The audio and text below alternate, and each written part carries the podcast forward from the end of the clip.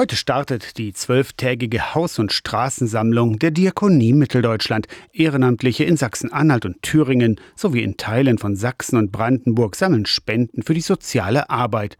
Die kirchliche Sammlung hat eine lange Tradition, auch wenn die Menschen mit den Büchsen seltener geworden sind und nicht verwechselt werden dürfen mit professionellen Spendensammlern in Fußgängerzonen. Das sind durchgängig Ehrenamtliche. Die und Straßensammlung lebt von Ehrenamtlichen, die dieses tun. Christoph Stolte, der Vorstandsvorsitzende der Diakonie Mitteldeutschland. Neben dem Sammeln von Geld hat die Haus- und Straßensammlung noch eine weitere Funktion, für die der persönliche Kontakt eine Rolle spielt. Aufmerksam machen auf die Belange von Menschen in Not. Deswegen halten wir auch an dieser sehr traditionellen Weise fest, Steigende Energie- und Lebensmittelpreise treffen soziale Einrichtungen doppelt. Einerseits suchen immer mehr Menschen die Unterstützung bei Tafeln, Kleiderkammern oder Begegnungsstätten. Diese wiederum haben selbst höhere Kosten. Die Einnahmen aus der Straßensammlung gehen an das Diakonieprogramm Hilfe vor Ort. Für Hilfe vor Ort kann über die Diakonie-Website auch online gespendet werden. Die Spenden bekommen dann soziale Einrichtungen wie Tafeln und Wärmestuben, Sozialkaufhäuser oder Schuldnerberatungsstellen.